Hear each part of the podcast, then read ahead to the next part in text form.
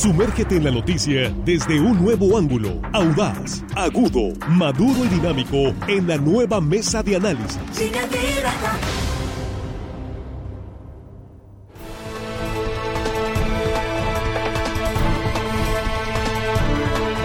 Aquí estamos ya en la mesa de análisis, son las 8 con 25 eh, minutos, esta primera emisión de arranque de semana. Gracias por continuar con nosotros y muchas gracias compartir esta transmisión en vivo. Ya nada más la tos me queda, ¿eh? ya, ya no traigo carga viral y por eso me quité el cubrebocas.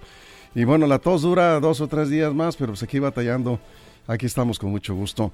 Y saludamos a nuestros compañeros esta mañana. Jesús Rojas, ¿cómo estás? Buenos días. ¿Qué tal, Víctor? Qué bueno que te encuentras mejor. Muy bien, gracias. Un saludo para el auditorio, por supuesto. Un saludo para mis compañeros. Y listos para comenzar esta semana que se nos ven muy rápido, ya verán. Sí, ¿por qué?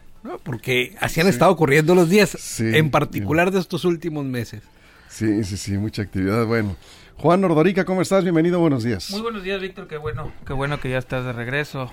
Eh, Jesús Armando, compañero de producción. Y hello, estimada audiencia que nos escuchan hoy lunes. Todo el mundo tiene que chambear el lunes. Ya ver, Víctor hasta con, con tos viene a chambear. Sí, no, pero nada, ya nada más la pura tos queda, sí.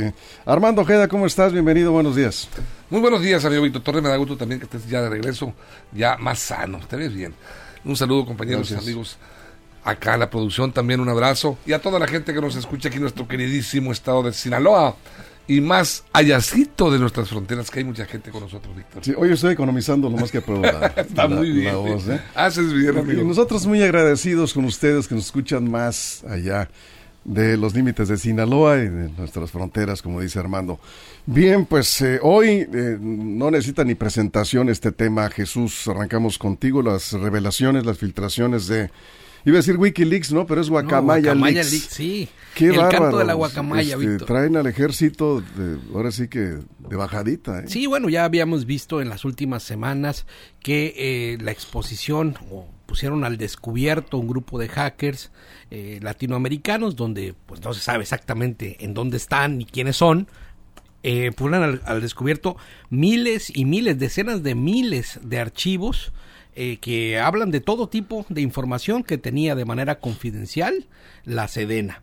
Ha habido revelaciones periodísticas en cuanto a aerolíneas militares, a la salud del presidente, venta de armas. Al secretario de Gobernación dice que entregó el, Estado a un grupo criminal, el organigrama de grupos criminales, espionaje del gobierno con este famoso software que compró Enrique Peña Nieto, Pegasus, y que se comprometió el gobierno a no utilizarlo. Bueno, hay por demás información y se viene mucho más información en las siguientes semanas, en tanto que esta mina o base de datos es inagotable para estar sacando cualquier cantidad de información y yo creo que aquí en la segunda ronda de, participación hablará sobre la prudencia, la pertinencia y si debemos de creer absolutamente todo lo que canta la guacamaya. Ese es un buen punto, eh, precisamente ahorita vamos a entrar a esto ya que lo comentas Jesús, pero vamos, seguimos en primera vuelta en esta mesa, abriendo la mesa, Juan.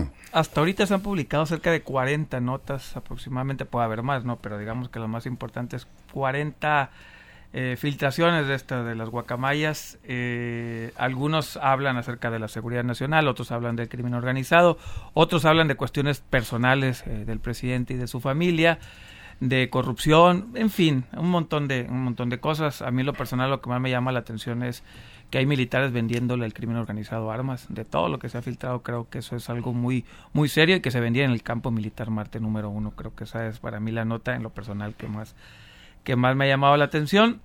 Eh, creo yo que esto es un serio, un serio problema a la seguridad nacional. El problema hizo mal, el, el presidente hizo mal, perdón, en minimizarlo. Es un tema serio, eh, lo quiso trivializar. Hay cuestiones incluso que el mismo presidente no puede saber, o sea, pues, son 35 millones de documentos, es, muy complicado que el presidente sepa todo.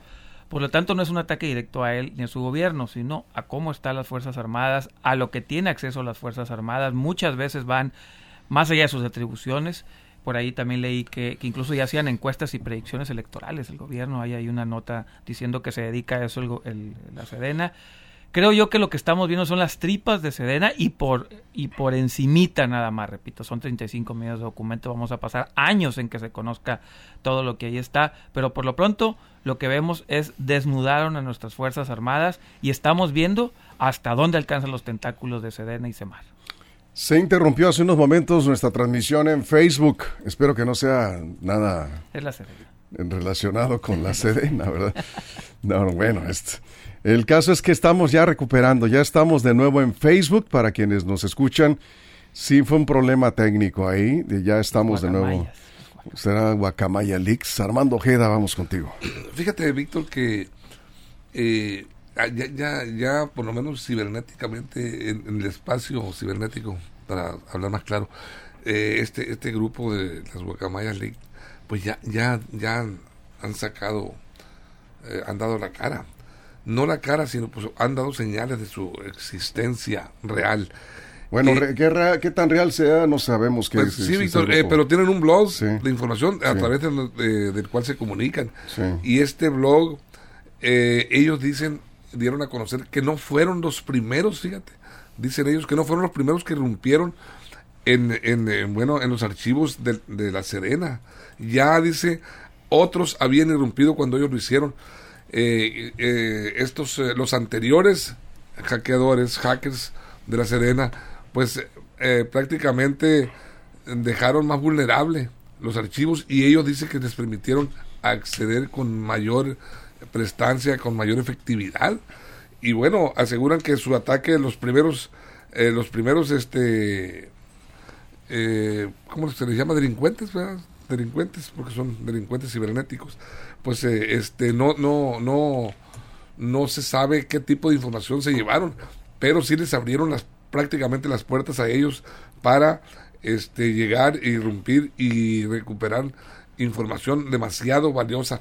Ellos mismos se dicen sorprendidos de la importancia y la relevancia que podría tener eh, cierta información que ellos encontraron y que no se ha divulgado, que podría poner incluso en grave estado la estabilidad de, política social de México. Bueno, eh, eso es lo que dice este grupo, ¿no? Vamos a, eh, decía Jesús, algo, muy importante, ¿no? Vamos a, tomar con reserva todo esto, salvo los documentos. Eh, con excepción de los documentos, porque son documentos oficiales los que están mostrando, y ahí sí, me parece, y coincido con Juan Jesús, que lo más preocupante es la venta de armas.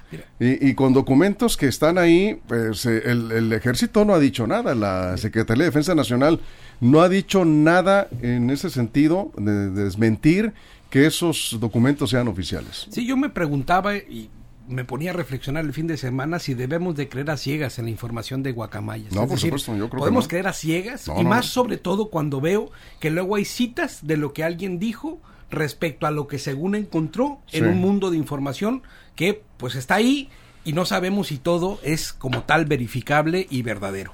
Yo creo que es tanta la cantidad de información que en este ¿cómo le llaman ellos? Esta minería de datos, ¿no? Algunos van sacando lo que a su interés, a lo, que a su interés conviene.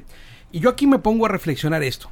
Si nosotros nos vamos a poner a dar credibilidad a un grupo de delincuentes que de manera ilegal irrumpieron en las bases de datos sin nosotros poder discernir cuál es la información verificada, cuál es la información real, cuáles documentos son válidos, cuáles son oficiales o no, y entonces damos así porque tal que un grupo que no sabemos los intereses que los mueven, eso es lo más interesante, ¿no? Pueden ser políticos, pueden ser económicos, pueden ser de, desestabilización del Estado mexicano y eso lo considero eh, que teníamos que tener las reservas. Ojo, la libertad está para que cualquiera que se diga que encontró algo ahí en ese montón de información de las guacamayas lo publique pero también creo que tenemos nosotros como radioescuchas o que vemos la información, tener esa capacidad para discernir entre lo que puede ser real, lo que puede ser mentira o no sabemos. Sí, eh, yo siempre he comentado aquí en la mesa y creo que en eso estamos de acuerdo eh, todos quienes estamos aquí en este espacio, es que es importante eh, presentar evidencias. el periodismo serio tiene que presentar evidencias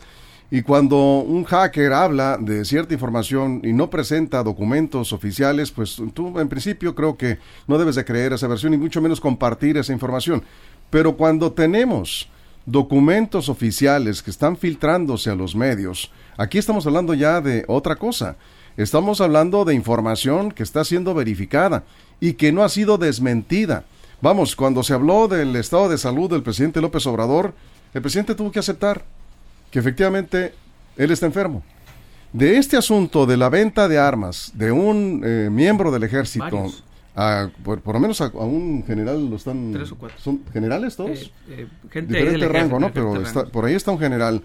Sí, a miembros del, crimen organizado, venta de armas, de armas y documentado, eso es verdaderamente preocupante. Creo que se han eh, dedicado a informar sobre esto en medios nacionales e internacionales. ¿Por qué? Porque es gravísimo, ¿sí? Que el propio ejército esté vendiendo armas al crimen organizado.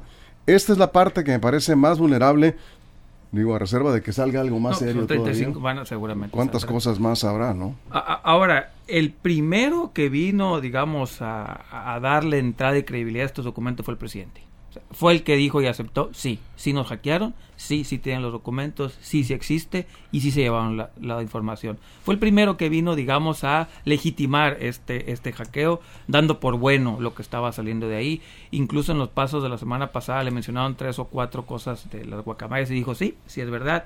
Entonces ya va a ser muy complicado cuando la misma presidencia también está legitimando la información que salga de ahí. Ahora, no se culpa nada más a este gobierno, y ya saben que soy muy crítico a este gobierno sino es algo que viene haciendo la Sedena constantemente, no empezó en este sexenio, viene de sexenios atrás, no comenzaron ahora. Tiene una manera de operar que lo único que está haciendo es, pues va, conforme pasan los sexenios, lo va haciendo más grande y lo va, o, más chico en función del poder. Pero al final del día, esta es una manera de operar de la Sedena. En algunos casos están dentro de sus atribuciones y en otros no. Es ahí donde tenemos que discernir lo que está bien o está mal. Yo no veo mal, por ejemplo, que pongan inteligencia en grupos criminales. No lo veo. Incluso ahí que pongan, eh, pusieron ahí una tabla que se filtró de, cómo clasificaban a los grupos en México. Eh, por ahí los padres de familia los ponen en nivel 7, muy pegaditos a los, a los terroristas, pues me hace un, un sinsentido. Pero bueno, al final del día, esa es parte de las tareas del ejército y no lo vería mal eso. Hay otras cosas que sí, que sí se ve complicada. Tampoco vería mal, por ejemplo, se filtraron algunas cosas que utiliza el ejército, la familia presidencial para algunos quehaceres domésticos, tampoco lo veo mal, es normal, digamos, en quién más pueden confiar la familia del presidente para, para trasladarse, moverse. Hay cosas que sí son noticia y hay cosas que son mil mitotes, ¿no? Sí, sí, sí. Los viles mitotes también son reales, pero son pero Esto me parece verdaderamente grave que se esté señalando con evidencias, y aquí te comentan, Jesús, ahorita vamos contigo, te, voy a pasar un comentario, eh, con evidencias es la venta de armas, la venta de armas y de información al crimen organizado por parte de elementos del ejército mexicano, Armando. Sí, mira, el hecho de que, de que las primeras filtraciones hayan sido contundentes y creíbles, e incluso, incluso por el el presidente aceptando lo que estaban filtrando, eh, las guacamayas, pues eh, prácticamente le das cierto grado de credibilidad a este grupo. ¿eh? el objetivo, fíjate, el objetivo de ellos, lo han dicho en su blog, como comenté anteriormente, era o es evidenciar el excesivo poder de los militares y dejar evidencias de su corrupción en México. Y bueno, no, no, en ese sentido ellos se definen como los hijos y defensores de Abya Yala, como llaman al continente americano desde su perspectiva de, naciones originarias. O sea, esto, estos eh, van más allá de lo, de lo político, sino que están defendiendo el origen de las naciones eh, prácticamente en Latinoamérica. Y por eso ellos aceptan que ya eh, lo que han hecho en México lo hicieron también en Chile, en Perú, Colombia y El Salvador, a cuyos ejércitos consideran, según ellos, la garantía del dominio del imperialismo norteamericano. O sea, ahí como que mezclan eh, la, defensa de las raíces, el origen de los pueblos, pero también están eh, manejando algo de política, ¿no? De internacional, al decir, atacar al, queriendo atacar al imperialismo norteamericano.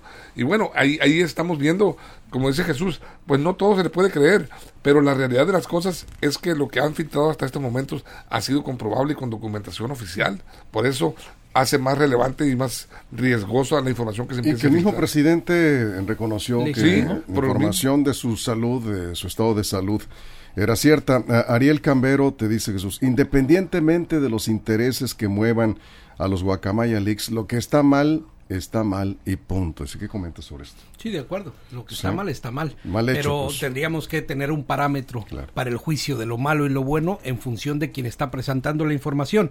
Y este es un gran debate en los temas de medios de comunicación en la actualidad, sobre todo en tiempos de fake news y posverdad. Pero mira, eh, el concurso de la información que se está surgiendo está desplazando una nota sobre otra. Es decir, una por como tal fuera un tremendo bombazo si se hubiera dado, digamos, por sí. ¿No? O sea, de todos los Guacamaya Leaks, de toda la información que está saliendo, cualquiera de estas 40, 45, 60 notas, pudiera por sí hubiera, hubiera tenido mayor impacto en tanto no se hace un conjunto de notas que desplazan unas a otras. Para los estudiosos de los medios de comunicación, sobre todo los temas gubernamentales, cuando hay un conjunto de notas así, así puedan salir 100, vamos a entrar en un proceso de normalización de lo que los resultados se arrojen. Y va a terminar en lo que ya sabemos, un conjunto de notas, lo que pasó por ejemplo con el Wikileaks, que abrieron la caja de Pandora, expusieron de todo, salieron incluso pues en aquellos momentos hasta futbolistas y todos mezclados, y al final es tanta la información que pierde la contundencia que tendría si se hubiera eh, presentado de otra manera. Sí, eh, bueno, creo que hoy sí están dosificando la, la información. eh, de hecho, cada semana están saliendo, si, si vemos, en, eh, sobre todo los, los medios que han retomado eh, estos casos. Para mí, lo que lo- el primer impacto fue lo de la salud del presidente, ¿no? que el presidente reconoce que, pues, efectivamente está enfermo, en pocas palabras. Y este segundo eh, golpe al ejército directamente es el tráfico, la venta de armas a, grupos criminales y la venta de información. Esto me parece que va a generar un- una serie de, de efecto dominó que podría provocar eh, pues decisiones desde el más alto nivel que hasta ahorita no se han tomado, no hemos tenido reacciones. Me están pidiendo un corte, 20 segundos antes de que de ir al corte. No, regresando ¿Sí? lo- ¿Regresando? bueno, sí. perfecto. Bien, vamos al corte en radio. Estamos aquí en la mesa de análisis de línea directa hablando de las filtraciones, las revelaciones de Guacamaya Leaks. El ejército mexicano en la mira de los hackers. Volveremos. ¿Qué fue lo que se hackeó? Me preguntaban ahí, pues los correos electrónicos principalmente. Que ese es otro asunto. ¿Por qué tan vulnerable esta información tan delicada del, de- del Estado mexicano? De investigaciones completas. Archivos. Archivos completos Sí, de sí, sí. investigación. No nada más correos. Pero- Entraron por el correo Lo, electrónico. lo más fuerte está ahí el, el acceso que lograron a través de correos electrónicos. Incluso no estaban, no, no, digamos, no había tanta seguridad. Cualquiera pudo haber entrado. ¿Sí? Cualquier hacker, pues. ¿sí? Bueno, vamos a, a volver con esto. Estamos en la mesa de análisis. Volvemos. Aquí nos quedamos sin comerciales. Que nos caímos en YouTube también. Nos, nos están reportando. No, y esto ya. Ah, ya estamos de nuevo. Bueno, pues ya recuperamos YouTube. ¿Serán? ¿Serán los hackers? ¿Qué será? Volvemos. Información confiable, segura y profesional. Línea directa. Información de verdad. Con Víctor Toro. Línea directa.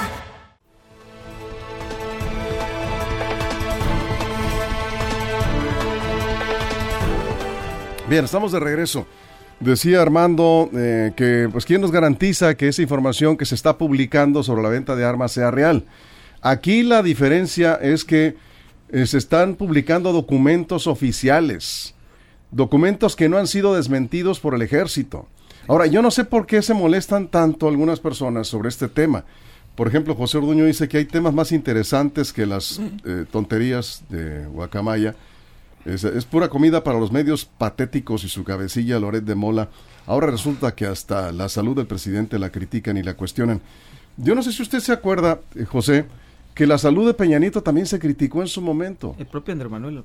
Y el propio presidente López Obrador, cuando era candidato, criticó la salud y le pidió Que renunciara. que renunciara, porque no estaba ya en condiciones de salud de continuar. ¿Por qué se molestan ahora?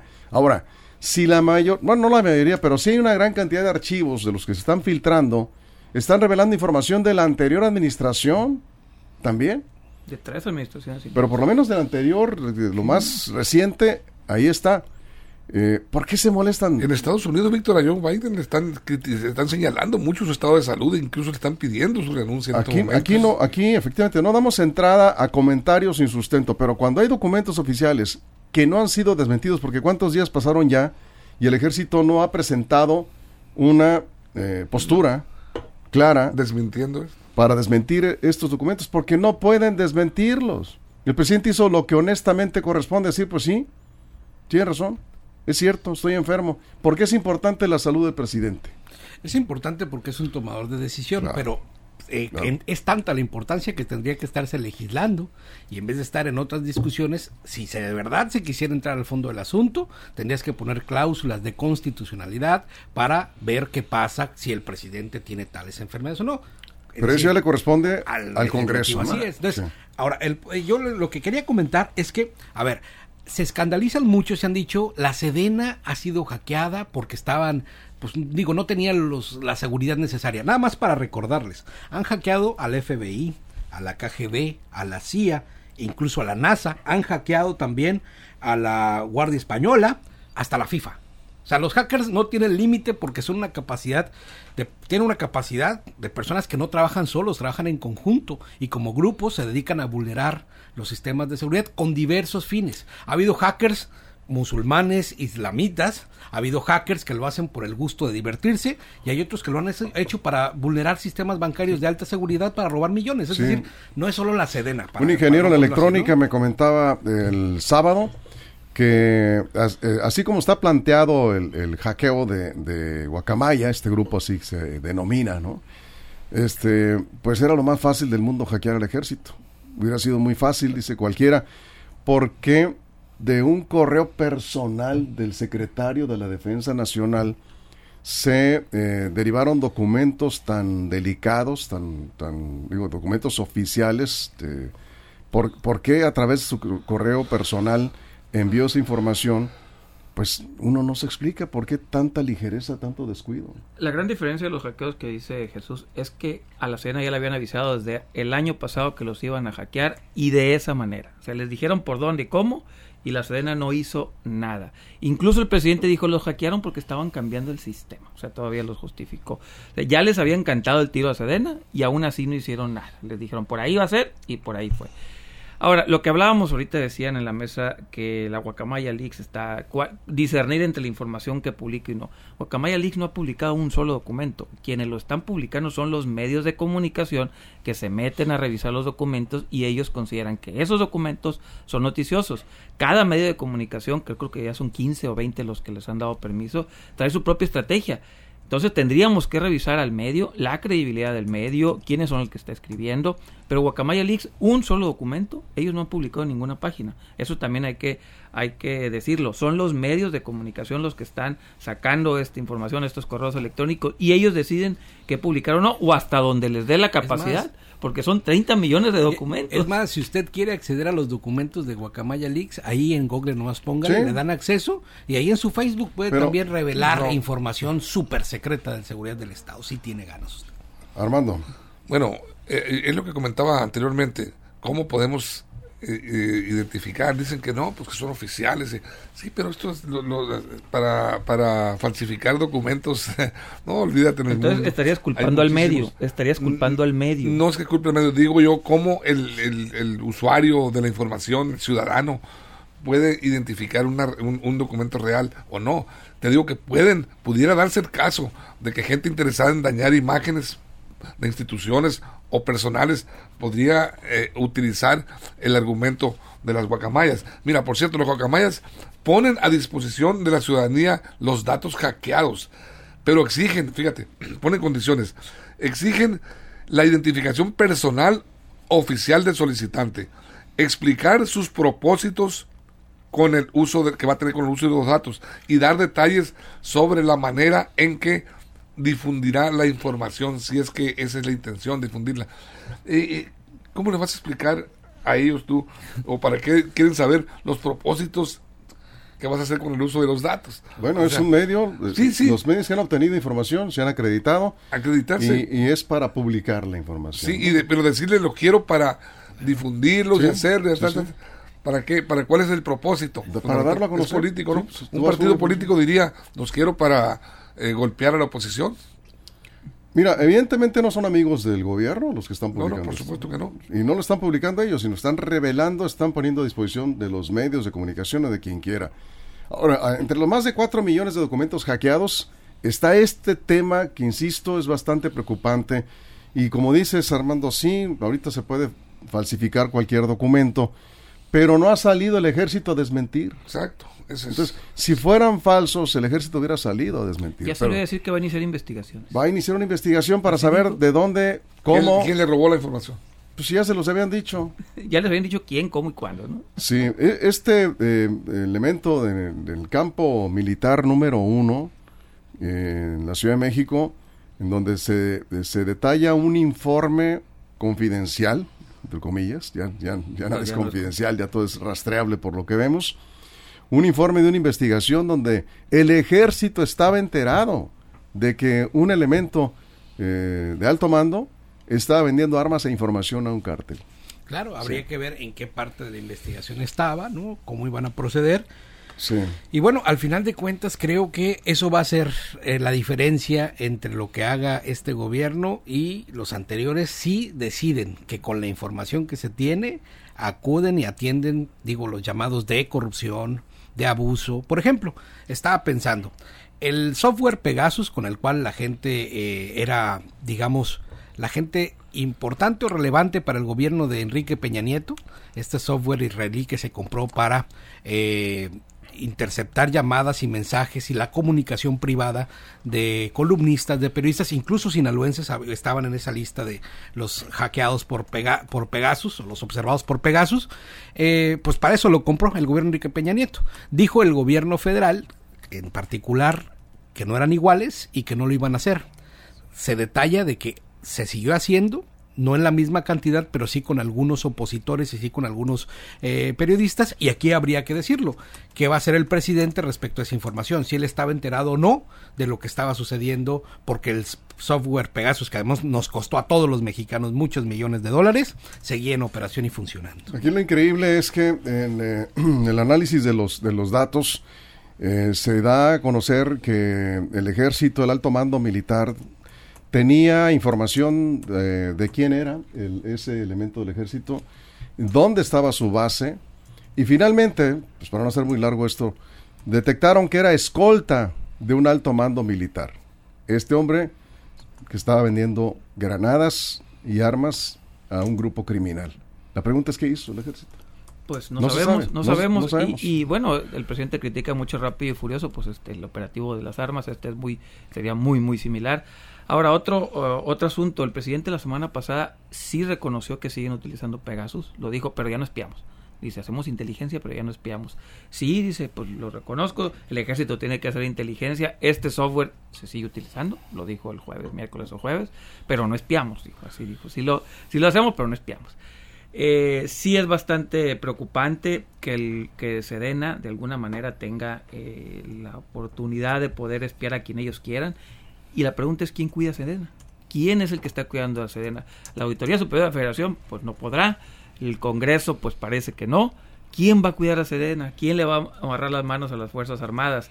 Eso es lo preocupante. Yo creo que como país tenemos que empezar a ver después Sí. de esto, entender que la Sedena también tiene que tener de alguna manera contrapesos, incluso internos si quieren, Es- es, pero eh, algún tipo de control Y tendrá. es que es gravísima, es muy grave la información que está dándose a conocer con reportes y documentos oficiales de informes de inteligencia del propio ejército. Es decir, que el ejército estaba enterado. Por ejemplo, en este caso, este mismo personaje del ejército que ha sido prácticamente ya, está al descubierto quién es. No sabemos qué, hizo el ejército con él. De que estaba vendiendo armas, información, y que además, según Mexicanos eh, contra la Corrupción, ofreció colaborar para ubicar a un eh, vicefiscal, creo. Pues solo no se mandaba, no estaba solo. No, ¿eh? no, claro, si él estaba al mando de un alto militar, era, era escolta de un militar, que tiene un apodo por ahí, ¿no? que no vamos a mencionar aquí, no tiene caso, porque iban a, a asesinar al fiscal eh, ¿De una entidad? en algún lugar. Sí. Entonces, bueno, eso es gravísimo, que el ejército esté colaborando con grupos criminales, no solamente para venta de armas, sino también para eliminar o ejecutar a fiscales o ministerios públicos. Eso es gravísimo. El ejército no ha desmentido una sola cosa de esto que me parece pues terrible. Cerramos Armando. Víctor, y eh, habría que, que esperar, si es que sale a la luz pública, estos, dentro de estos miles de archivos, información que los mexicanos desde hace años están clamando por saber. Hay casos pendientes muy delicados, interesantes. Caso Colosio, la realidad, los accidentes de Manuel Cloutier y de Moreno Valle, gobernador de Puebla, que están en duda en el ánimo. La realidad del caso Camarena, las fugas y reaprensiones del Chapo Guzmán. el tema de otra mesa, nos vamos porque tenemos semanera, ¿verdad? El gobernador en la conferencia de manera. Muchas gracias, Armando. A ti. Gracias, Juan. Nos vemos. Gracias, Jesús. Un buen día para Muchas gracias a la producción, a todo el equipo. Nos escucharemos y nos vemos a la una de la tarde en la segunda emisión de Línea Directa Información de Verdad.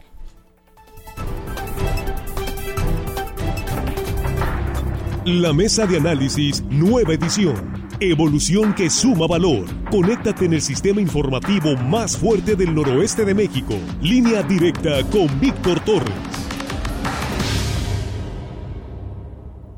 Esto fue Línea Directa.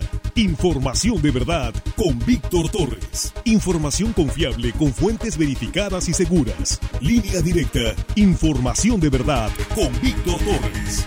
Esta es una producción de RSN, el grupo de comunicación más fuerte de Sinaloa.